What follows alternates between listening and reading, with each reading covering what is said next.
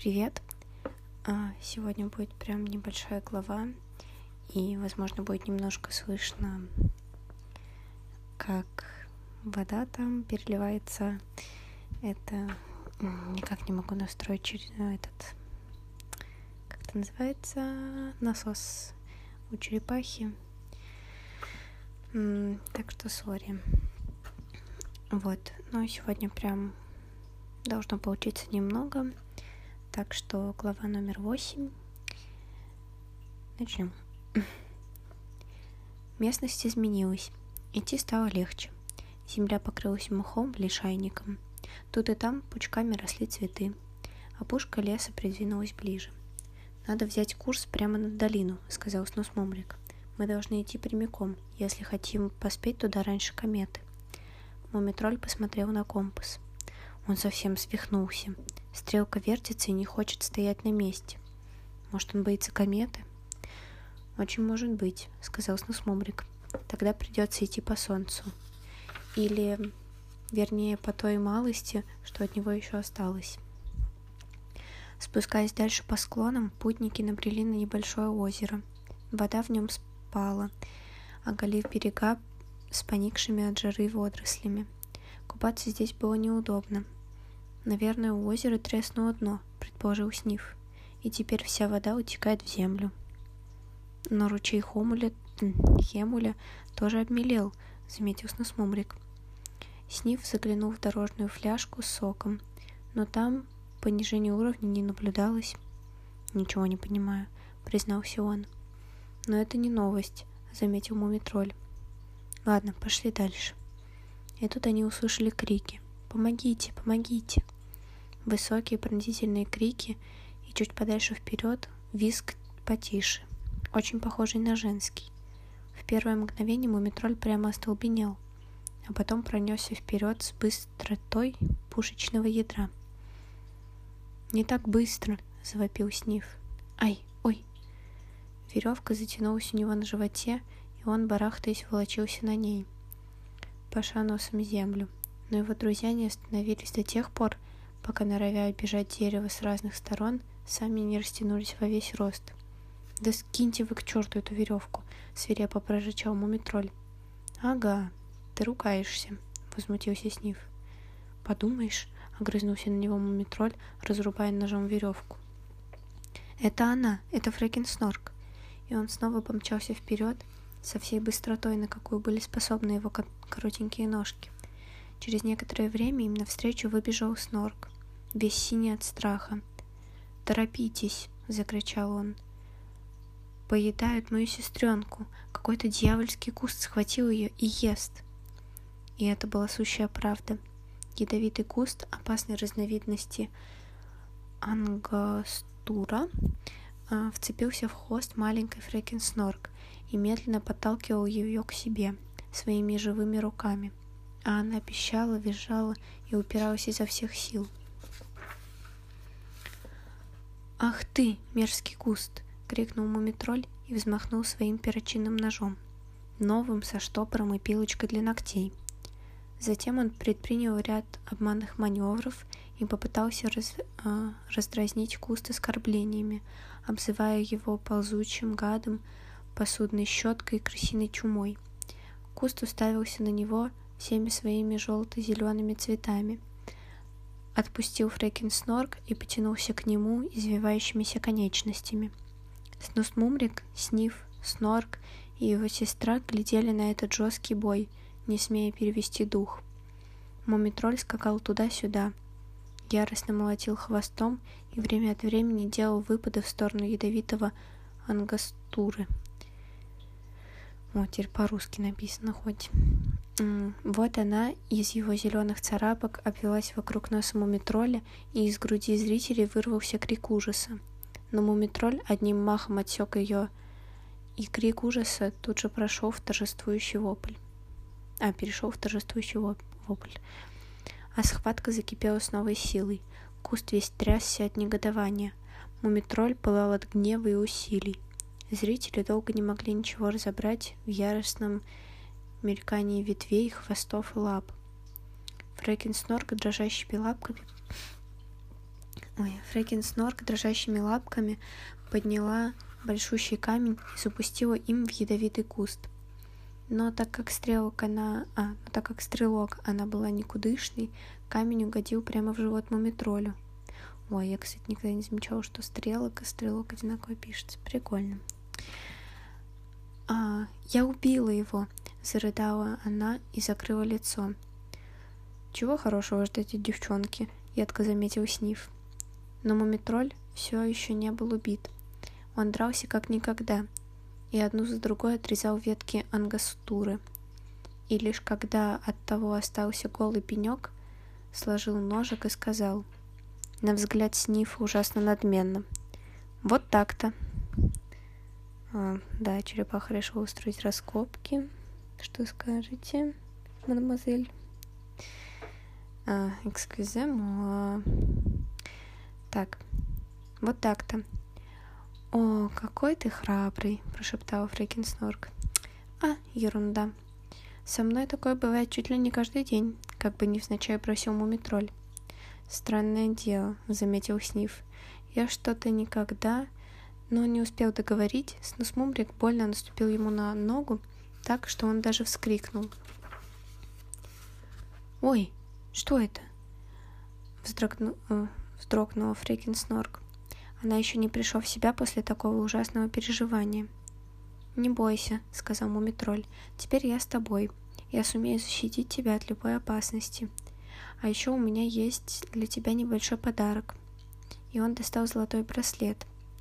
«Ах!» — вскликнула Фрикин Снорк и порозовела от восторга. «А я-то думала, я его потеряла. Мне ужасно приятно. Где ты его нашел?» И она тут же надела браслет на лапку и принялась вертеться и так и эдак, любуясь им. Она ревела по нему несколько дней, сказал Снорк. Ничего не хотела есть. Ну а теперь, если господа не возражают, пройдемся чуть дальше. Вон той... Вон до той про... Галины? Что такое про Галина? Не знаю. И проведем собрание. Сколько слов, не знаю. Ужас. Глупая. Мне кажется, настало время поговорить о более важных вещах, чем браслеты. И он повел всех на знакомую ему лесную поляну. Когда все уселись в кружок на траве, Мумитроль спросил, «Так о чем же мы будем говорить?» «Разумеется, о комете», — сказал Снорк и серьезным видом взглянул на небо. «Назначаю себя председателем и секретарем собрания. Есть возражения?» Возражений не было, и Снорк трижды потыкал в землю карандашом. «Что такое? Божья коровка?» — с интересом спросила Фрейкин Снорк и нагнулась к земле поглядеть. «Тихо, ты мешаешь собранию», — сделал ей замечание Снорк. «Итак, комета прилетит вечером 7 октября 8 часов 42 минуты или, возможно, на 4 секунды позднее». «Кто? Божья коровка?» — спросил мумитроль, любовавшийся мя- мягкой челкой Фрейкин Снорк. «Комета, разумеется», — раздраженно ответил Снорк. «А теперь спрашивается, что следует предпринять?» «Мы идем домой», — ответил Мумитроль. «Может, вы присоединитесь к нам?» «Этот вопрос мы подробно обсудим на следующем собрании», — сказал Снорк. «Послушай-ка», — перебил его Снусмумрик. «Решать надо быстро. Сегодня 4 октября, почти уже вечер. В нашем распоряжении всего три дня, чтобы поспеть в Муми-долину». «Ты там живешь?» — спросил Фрекин Снорк. «Да», — ответил Мумитроль. «Прелесть, что за долина. Как раз перед тем, как отправиться в путь, я устрою для тебя качели». «Ха, ты ведь даже не был тогда знаком с ней», — хихикнул Снив. «Зато грот, мой грот, вот о чем стоит рассказать». Ближе к делу. Снорк потыкала в землю карандашом. Во-первых, можно ли рассчитывать, что мы поспеем в долину раньше кометы? А во-вторых, действительно ли там больше возможностей спастись, где, чем где-нибудь еще.